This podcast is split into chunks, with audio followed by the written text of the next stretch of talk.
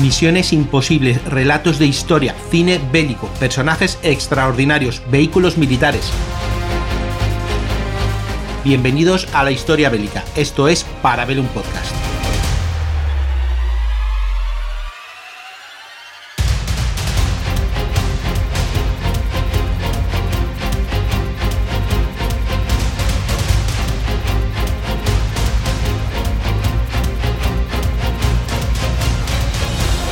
Muy buenas amigos y amigas de la factoría Casus Belli. Volvemos de nuevo a un programa para Parabellum y esta vez vamos a traer la historia de un personaje, eh, podemos decir, bastante infame e incluso deleznable, y lo cómo fue su captura y posterior juicio, que supuso un gran cambio, eh, sobre todo para el Estado de Israel y sobre todo para la búsqueda de esos famosos jerarcas nazis durante la Segunda Guerra Mundial y ese intento por parte de muchos de ellos de esconderse. Y es que cambiaría mucho la historia con lo que os voy a contar hoy. Mirad, los principales responsables del Tercer Reich, ya sabéis que muchos fallecen en los últimos días de la Segunda Guerra Mundial, o al poco de finalizar la misma, ya sea por eh, enfrentamientos, combates o suicidios. Ejemplo claro, el propio Hitler, Himmler, infame SS o Goebbels. Otros pues acabarían siendo ejecutados en los famosos juicios de Nuremberg. Ahí tenéis a Göring o von Ribbentrop, por decir dos. Pero hubo otros que consiguieron eh, escapar eludir, digamos, eh, las responsabilidades de aquello que realizaron y decidieron huir. Y claro, uno de los sitios o lugares donde acabaron refugiándose eh, se dice, se cuenta la famosa red odesa. Muchos escaparon a través de España, pero el destino final de muchos de ellos era principalmente Sudamérica.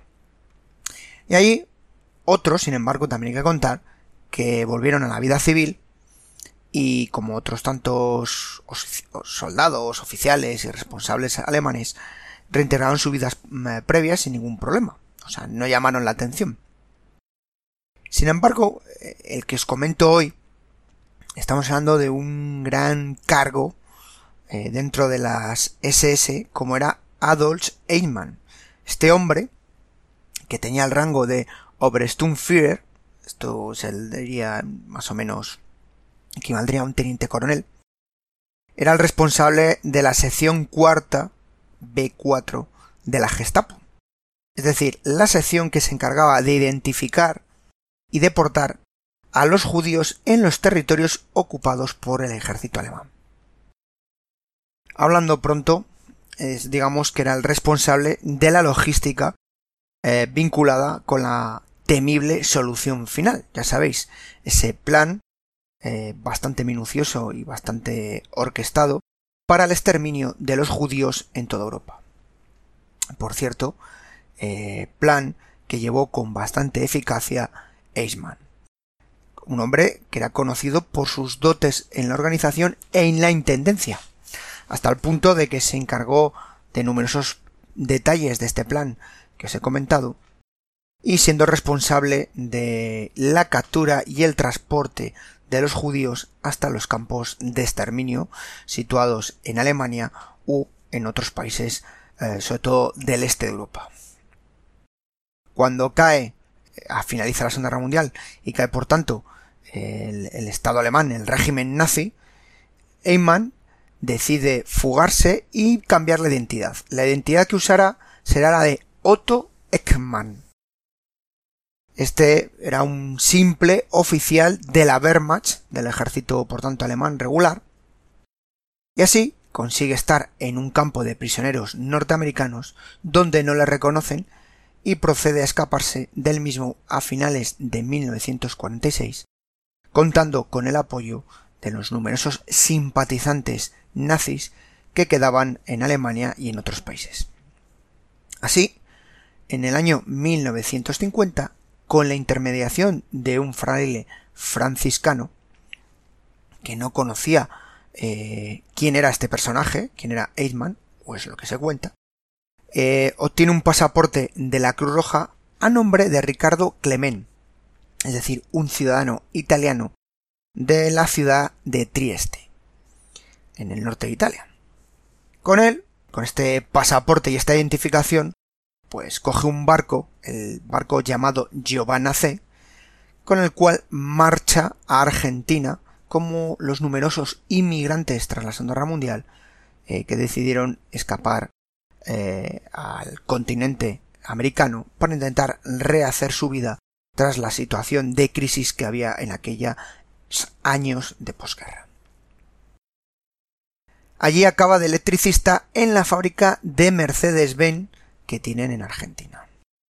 Poco después eh, consigue reunir a su esposa, a su esposa Verónica, y a sus hijos, Klaus, Horst y Dieter, y posteriormente su pequeño hijo Ricardo nacería en Argentina en el año 1955. Allí se instala en una casa pequeñita, podríamos decir una casa incluso humilde, no, no llamaba mucho la atención, situada en la calle Garibaldi de la ciudad de San Fernando. Esto, más que ciudad, podríamos decir que formaba parte de, del área metropolitana de Buenos Aires. Una zona, os he dicho, sin llamar la atención, y es que era una zona que no tenía ni electricidad, ni agua corriente, y era una calle prácticamente sin asfalto, vamos. Yo os digo que, que bastante poco llamativo eh, la ubicación. Y por supuesto, allí procedió a realizar una vida totalmente normal, muy discreta, una vida familiar, y bueno, no llamar el mínimo la atención. Sin embargo, esto no impidió que hubiera detrás de él numerosa gente. Y de esta numerosa gente habría que destacar a una persona, que es Simon Wiesenthal, este hombre, el famoso cazador de nazis. Eh, sabéis que era un joven arquitecto que pasó una serie de años en campos de concentración y tras lo vivido allí se dedicó en cuerpo, alma, espíritu, como queramos decir, tras aquello que, tras el horror sufrido en los mismos, a buscar pruebas de los crímenes cometidos por todos los nazis, los jerarcas nazis, y por supuesto a localizar y sacar de sus escondites a todos los nazis subidos. Y así eh, recibe una carta eh, Vicental en la cual le hacen saber que Eichmann había sido reconocido en la ciudad de Buenos Aires. Esto eh, provoca al principio eh, ciertas dudas, pero dada la confianza de la persona que le envía la carta, pues eh, procede a comunicárselo a las autoridades israelíes. Estás en un principio, pues al igual que sucedió con él, mantiene la situación un poco de duda y no actúan inmediatamente. Y es que hay una cosa que va a ser muy llamativa para la localización de, del protagonista de la historia de hoy. Klaus, os lo comentaba antes, el hijo primogénico de Eichmann, pues había empezado a tener había empezado a salir o comenzar una relación, bueno, un rollo que decimos a los más jóvenes, un lío, un acercamiento, como queramos decirlo, con una chica que era de origen alemán. Y lo que no sabía este Klaus es que el padre de esta chica, eh, Lothar Hermann, era un judío que había sido encarcelado por los nazis y había perdido a buena parte de su familia en los campos de exterminio. Y bueno, pues en una visita en la que está Klaus con su familia, con su familia política, pues se le escapó que su padre había pertenecido a las SS.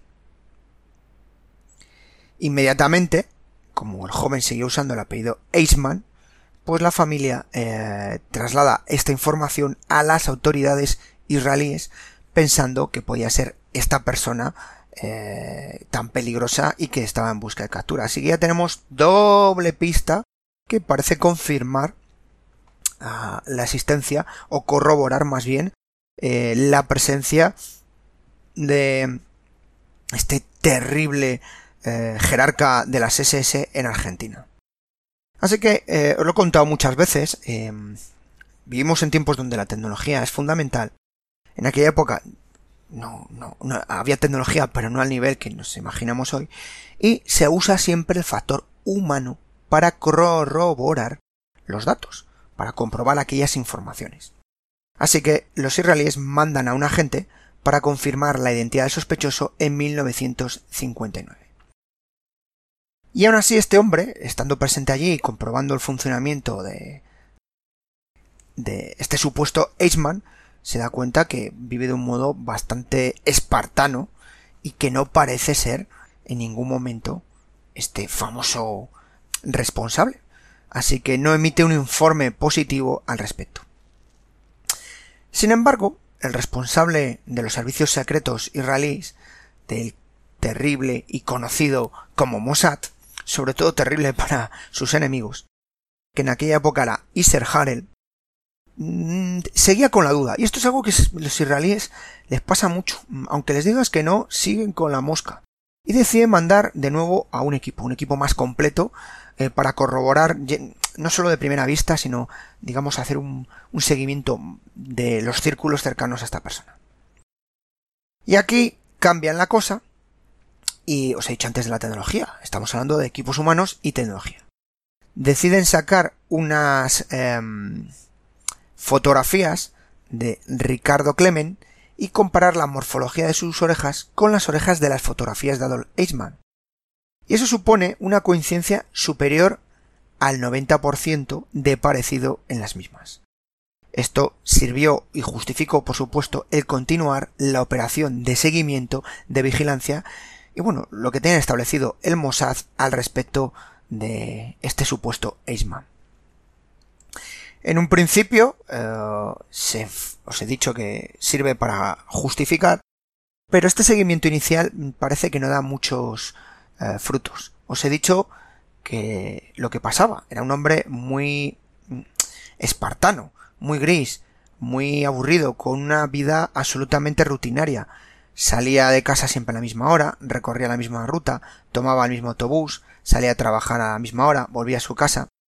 Además, eh, su casa era eh, terriblemente humilde, nunca se acercaba a otra gente, no tenía contactos que pudieran ser ese famoso jerarca de las SS, ¿no? Más bien parecía el típico trabajador toda la vida. Y yo os insisto, el donde él vivía era un sitio extremadamente pobre, y es que eso parece una bobada, pero chocaba mucho a los judíos que pudiera ser esta persona. Sin embargo, las cosas cambian el 21 de marzo de 1960. Ese día, eh, Clement compra un ramo de flores a su esposa. Y uh, los agentes israelíes que están haciendo seguimiento a Clement se dan cuenta de que, había una fiesta, que había una fiesta o celebración, eh, digamos, familiar.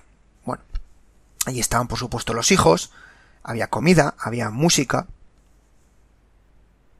Bueno, parecía algo normal, ¿no? Bueno, normal, pero bueno, será un cumpleaños, ¿qué será? ¿Qué exactamente qué puede ser? Pues sabéis lo que era, amigos, era el 25 aniversario, o vigésimo quinto, como diría mi compañero Saúl, de la boda de Adolf y Vera Eismann, es decir, las fechas coincidían. Con lo cual, esa noche, los agentes del Mossad envían un mensaje en clave a sus superiores que se resume en la siguiente frase. Nuestro hombre es el hombre. Lo cual hace que en Israel, Tel Aviv, cambien las cosas y ya la perspectiva eh, ya no es la misma. Se ha confirmado la identidad de, del responsable. Y ahí surge, empiezan a surgir las dudas y los problemas. ¿Qué hacer con él? Por supuesto, solicitar su extradición se descartó, ya que era altamente probable que no fuese concedida.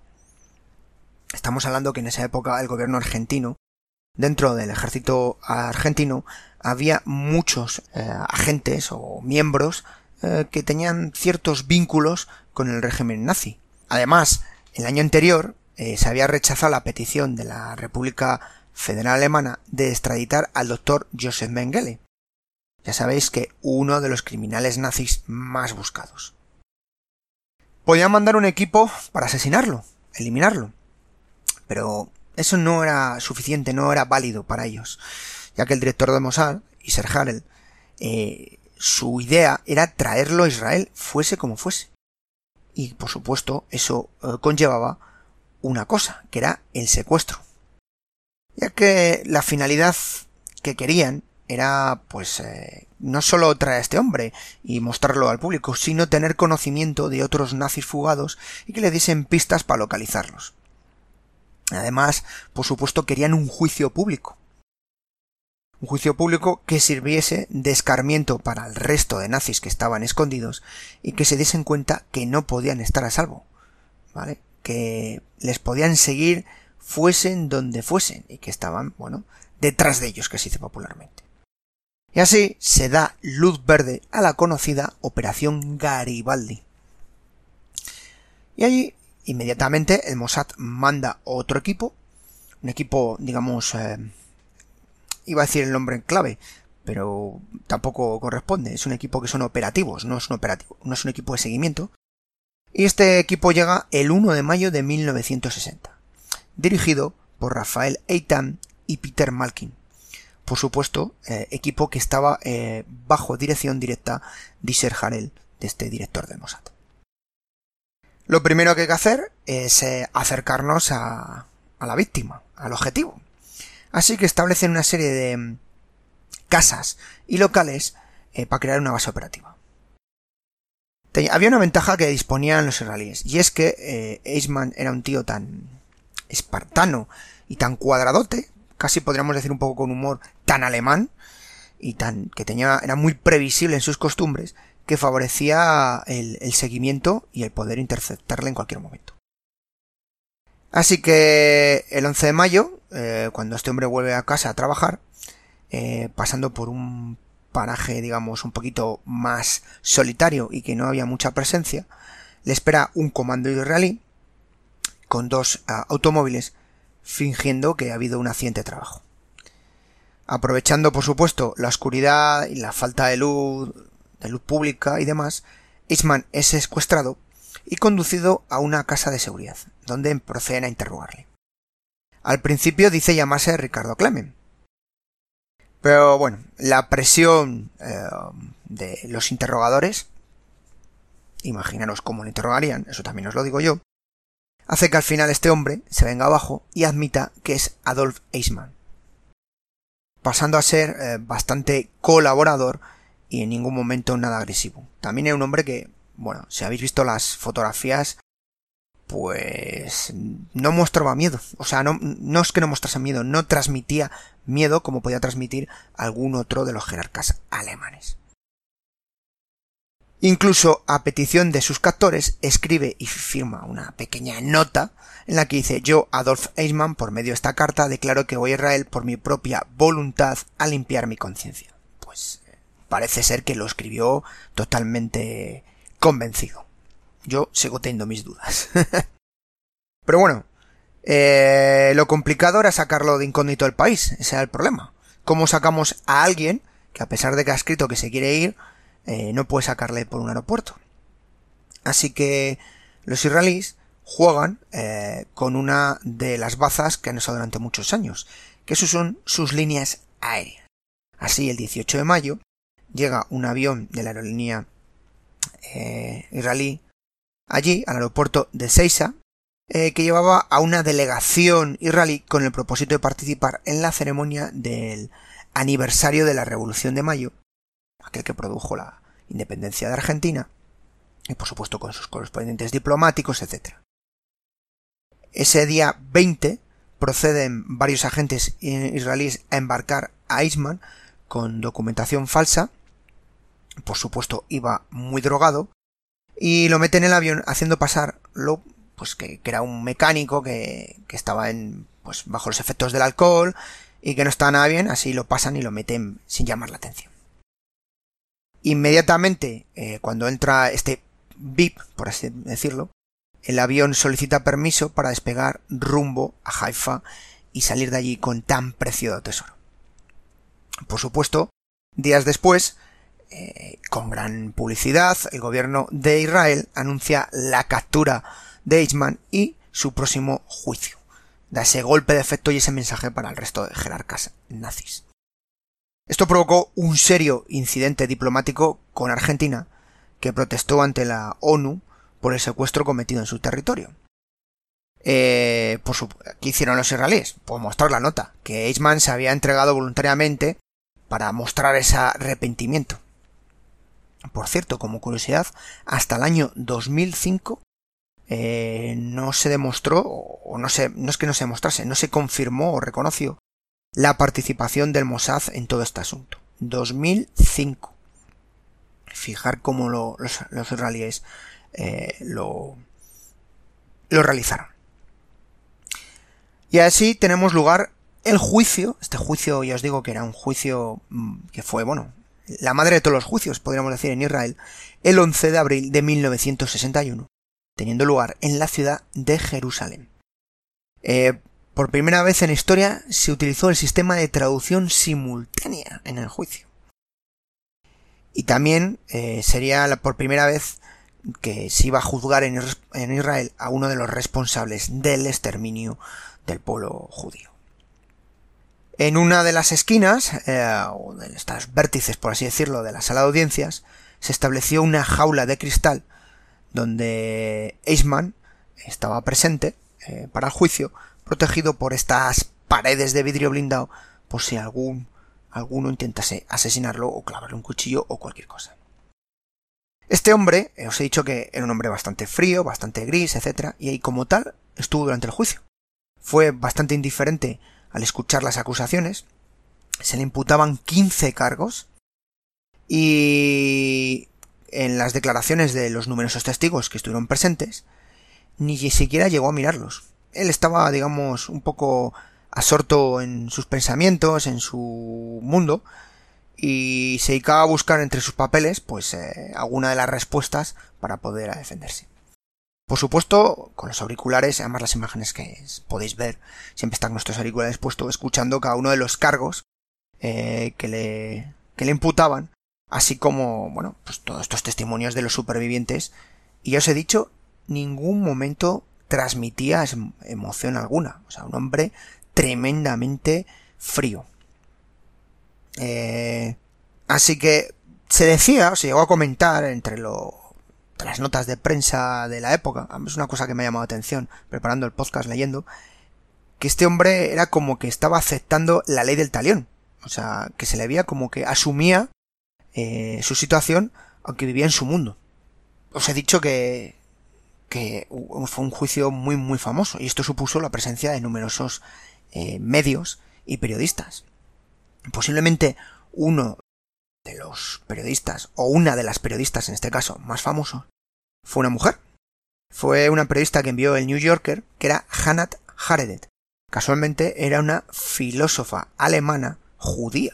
O sea, una cosa muy curiosa. Y es que esta mujer pasó también a la historia en relación a este juicio por los eh, diversos artículos y también eh, opiniones al respecto de este juicio, que acabaron desembocando en la escritura de un libro eh, que también os recomiendo encarecidamente y que también es válido un poco para, para, para, este, para entender esta historia de este hombre y bueno, también para la realización de este podcast, que es Eichmann en Jerusalén. Un libro pues con una parte muy dura, también os lo digo. Esta mujer más o menos viene a decir eh, o recalcar con total lucidez que este hombre mm, de tonto no tenía nada, que era muy consciente de la situación y eh, desde un punto de vista filosófico ella habla de una figura, un elemento que llaman el mal radical. Antaño, eh, ya os he dicho que escribió sobre esta figura del mal radical y bueno, tras eh, conocer a Eisman y estar, conocer a Eisman en el sentido de hacer el seguimiento de este caso, cambió el concepto del mal radical y pasó a llamarlo estudio sobre la banalidad del mal. ¿Qué quiere decir esto desde un punto de vista filosófico? Esta mujer decía que el mal no puede ser radical, sino solo extremo. Puede crecer desmesuradamente y extenderse a todo el mundo, pero siempre carece de profundidad. ¿Vale? Esto es lo que ella refleja. Y aquí paso a leeros literalmente lo que ella decía al respecto, para que lo vinculéis esto con todo el tiempo con la figura de Eisman, ¿no? Se extiende como un hongo en la superficie. Es un desafío al pensamiento, porque el pensamiento trata de alcanzar cierta profundidad, ir a las raíces, y en el momento mismo que se ocupa del mal, se siente decepcionado porque no encuentra nada. Eso es la banalidad. Solo el bien tiene profundidad y puede ser radical. Y es que eh, estos apuntes filosóficos nos sirven para interpretar la figura de Eisman, porque os estoy insistiendo, no llamaba la atención, no destacaba, era totalmente gris, y sin embargo era uno de los responsables del exterminio perpetrado por los nazis contra los judíos. Pero bueno, volviendo al juicio, directamente, aquí tengo apuntado una cosita muy interesante, y mirad, eh, en la apertura de las sesiones, en una de ellas, eh, el fiscal Hausner dijo lo siguiente. En el sitio que me encuentro hoy ante ustedes, jueces de Israel, para demandar contra Adolf Eichmann no me encuentro solo. Conmigo se levantan aquí, en este momento, seis millones de demandantes. Pero ellos no tienen la posibilidad de comparecer en persona, de apuntar hacia la cabina de vidrio un índice vengador y gritar, dirigiéndose a aquel que está sentado en su interior. Yo acuso. Por eso seré yo su portavoz y en su nombre levantaré este acta acusación terrible. Creo que con esto os voy diciendo la importancia de este juicio y de lo que simbolizaba. Y también os vuelvo a recalcar el interés de traer a Eisman a Israel. Así que el fiscal, con el resto de su equipo, basándose en numerosos y sólidos argumentos jurídicos, eh, siendo la voz, por supuesto, del gobierno de Israel, que en aquella época, por cierto, el primer ministro era Ben Girón, pues se centraron principalmente en el sufrimiento del pueblo judío más que en los actos irresponsables de Iman. Al final era un juicio, en esa parte ya os lo digo yo, un poco simbólico. Estaba Eisman como podía haber estado otro de los jerarcas alemanes, jerarcas de las SS o Gestapo, y bueno, en este caso le tocó a este hombre. Sin embargo, también os digo la parte eh, judicial. Ya sabéis que un juez debe ser totalmente objetivo y no verse eh, influenciado, eh, en este caso, por los políticos. Incluso llegaron a levantar y recusar las interpretaciones de la Fiscalía al intentarles imputar cosas que no correspondían. Os he dicho antes que era un juicio mediático era un juicio que representaba la voz de esos 6 millones de... Y más de una vez les tuvieron que decir, señores, aquí se viene a jugar la culpabilidad de esta persona, del acusado, con respecto a estos hechos, no a otros hechos. Por supuesto, fijaros lo que es la paradoja, Esman tuvo eh, un muy buen defensor como era el doctor Servatius, un hombre que tuvo bastante libertad y no tuvo ninguna presión en el ejercicio de sus funciones. Eh, hasta tal punto de que, os lo he dicho, tuvieron que cortar eh, el jurado eh, más de una vez al fiscal o corregir alguno de los testigos o testimonios más bien de los mismos porque a veces rozaban más el carácter vengativo sin entrar a los hechos sin referirse a Iceman directamente. Claro, el problema que hay va a ser lo siguiente. Por supuesto, eh, vamos a enfrentarnos a juzgar a este hombre. Pero este hombre, ¿cómo le podemos juzgar? Y ahora que estás oyendo, me estás oyendo a mí hablar, plantéate estas dudas. O, según te lo leo, como, como lo planteaban los, Jueces, planteate tú la solución. ¿Quién es el asesino? ¿El que empuña el arma? ¿El que da las órdenes? ¿El que obedece? ¿Dónde están los límites de la obediencia? ¿Y quién es el responsable? En la sentencia, por cierto, hay una frase mm, que destaca que os va a ayudar un poco a estas preguntas que os estoy haciendo. El grado de responsabilidad, dijeron los jueces, aumenta a medida que nos alejamos del hombre que sostiene en sus manos el instrumento fatal. Es exponencial. Y es que, seamos honestos, juzgar un genocidio, más allá de la condena moral, no es nada sencillo desde un punto de vista jurídico. Y es que determinar la naturaleza y la autoría de estos crímenes, que no vienen recogidos en ninguna ley, no está regulado por ningún legislador, aunque hoy sí que hemos ido a hablar de numerosos juicios por genocidio, era un desafío muy gordo, o muy grande, ya antes de Nuremberg. Ya como consecuencia de los juicios de Nuremberg cambia un poco este planteamiento. Pues porque, muy fácil, antes no había una categoría jurídica o una objetivación de la condena que fuese suficientemente adecuada a los hechos que aquí se está juzgando. Por supuesto, Eisman tiró en su defensa de algo muy clásico. Él simplemente obedecía órdenes, nada más. Y por supuesto sostenía que sus actos no podían ser juzgados por otro país, por ningún país, ya que sus actos habían sido actos de Estado, es decir, actos que le había mandado el Führer, Alemania. Y por supuesto él se había encargado de realizarlos, las cosas como son, con extremada eficacia. Y él insistió que mientras estaba en Alemania, él era funcionario. Y como buen funcionario en Alemania, la palabra del Führer es ley. Durante los siguientes días y siguiente parte del, del juicio, el eje de su defensa, por supuesto, fue la obediencia debida. Y él, pues, achacaba que era simplemente una pieza dentro de este engranaje que era, o esta maquinaria tan grande que era el Estado alemán. Por supuesto dijo que si él hubiera abandonado ese puesto, otro lo hubiera ocupado. Y eso es cierto. Quítateme, quítate tú, que otro se pondrá. Pero eso no es culpa de tus actos. También eh, se determinó en el juicio que no solo era un receptor de órdenes, sino que también mandaba dar órdenes. Con lo cual, esto va a contrarrestar ese argumento que usaba de que siendo todos los culpables, nadie es culpable. O sea, en este caso, los culpables eran los jerarcas nazis principalmente. Bien, hasta aquí, responsables máximos jerarcas nazis. Eso no quita que cada uno de todos las personas que están debajo de esos jerarcas nazis, según vamos bajando la pirámide desde, desde Hitler hacia abajo, todos tienen responsabilidad personal. Y esto es un concepto jurídico que te insiste mucho en la facultad de derecho. Y que es verdad. Todos tenemos responsabilidad personal y tenemos la posibilidad de elegir libremente y de actuar por mucho que te manden independientemente de las responsabilidades que tú tengas.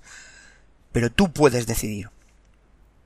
En la sentencia, los jueces estimaron que estaba probado fuera de toda duda de que el reo había actuado sobre la base de una identificación total con las órdenes y una voluntad encarnizada de realizar los objetivos criminales que se le imputaban. Así que en consecuencia eh, fue condenado a la pena capital, es decir, a morir en la horca hecho que tuvo lugar la madrugada del 31 de mayo de 1962. Por supuesto, el gobierno israelí comenta o anuncia oficialmente que rechaza todas las peticiones de clemencia recibidas por el reo, desde Argentina e incluso desde Alemania y desde otros lugares. Así que tenemos a nuestro eh, prisionero en la prisión de Ranla, y estaba él y una botella de vino, que fue su última voluntad. En ese momento llegó un ministro protestante, porque este hombre no era católico, y le propone leer la Biblia juntos. Ante ello, Eisman se niega y prefiere estar solo los pocos minutos de vida que le quedan. Este hombre no lloró, bebió unos cortos sorbos, sorbos allí tranquilamente con su copa de vino, y manteniendo la mirada fija sobre una de las paredes. Frío y duro hasta el final, ¿eh? Vienen a buscarlo, y fue en todo momento con la cabeza erguida en su camino al patíbulo. Este hombre podemos dudar si estaba o no preparado para, para, esta pena capital. Ya os digo que dos días antes eh, el Tribunal Supremo israelí eh, denegó su apelación. Imaginaos andando por un pasillo y donde solo se escuchan los pasos suyos y de los guardias que le escoltan. Se cruzó con varias personas, pero totalmente indiferente como en el juicio, ni los miró. Cuando llega a la horca, le ofrecen una capucha, y contestó que no la necesitaba. Le atan las piernas a la altura de los tobillos y las rodillas. Comentó o solicitó que le aflojasen las ataduras. Quería mantenerse erguido. Quería morir con dignidad, así les dijo. En fin, lo que es la paradoja de la historia es que algunas muertes violentas, como la suya, cubren de gloria a la víctima. Es una contradicción. O sea, morir, tuvo, él tuvo por lo menos la opción de morir como, como quiso dentro de, la pena capital, no como aquellos que mandó en los numerosos trenes. Así que proceden a, a, a decirle si quiere decir algunas últimas palabras y les comenta, dentro de muy poco, caballeros, volveremos a encontrarnos. Tal, tal es el destino de todos los hombres. Viva Alemania, viva Argentina y viva Austria. Nunca las olvidaré. Y proceden a ahorcarle. Su cadáver fue incinerado y las cenizas esparcidas en el Mediterráneo, fuera de las aguas territoriales israelí, en un barco de la Armada de Israel. Y como curiosidad, estas eh, cenizas fueron esparcidas en presencia de familiares de víctimas de los holocaustos. Y así se cierra este proceso judicial y esta captura, esta famosa operación Garibaldi, de uno de los jerarcas nazis y que sirvió también de juicio, de castigo o de justificación del poder de Israel frente a aquellos jerarcas nazis que habían oído ese golpe en la mesa para demostrar. Esperemos que en la historia no se vuelvan a repetir situaciones como las que provocó el holocausto y no lleguemos nunca tan bajo como se llegó en aquella época. Sin más, cuídense y cuiden de los suyos,